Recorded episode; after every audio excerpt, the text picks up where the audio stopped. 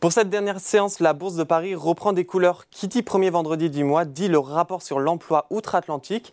Et on peut dire que les données ont été très bien accueillies par les investisseurs. En effet, l'économie américaine a généré 253 000 emplois non agricoles au mois d'avril, soit bien plus que les 185 000 attendus. Le taux de chômage est passé quant à lui à 3,4%, puis le revenu horaire moyen s'est accru de 4,4%.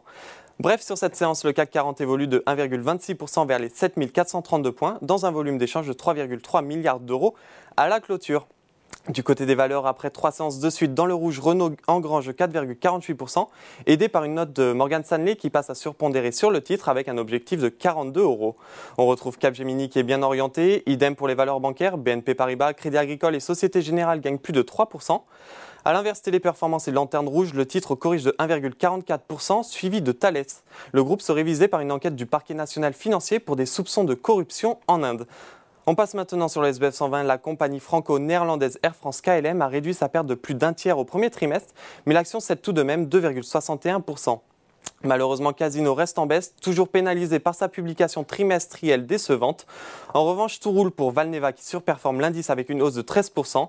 Nexens très bien orienté aussi en réalisant le plus important contrat de son histoire avec Tenet pour 1,7 milliard d'euros. Puis on termine par les marchés américains. À la clôture parisienne, la bourse de New York était bien évidemment dans le vert. Comme je vous ai indiqué, les chiffres sur l'emploi confirment la résilience du marché du travail, mais la séance est par ailleurs animée par les résultats trimestriels meilleurs que prévus d'Apple, qui voit son cours augmenter de 4,60%. Pour le moment, voilà, c'est tout pour ce soir, mais n'oubliez pas toute l'actualité économique et financière et sur Boursorama.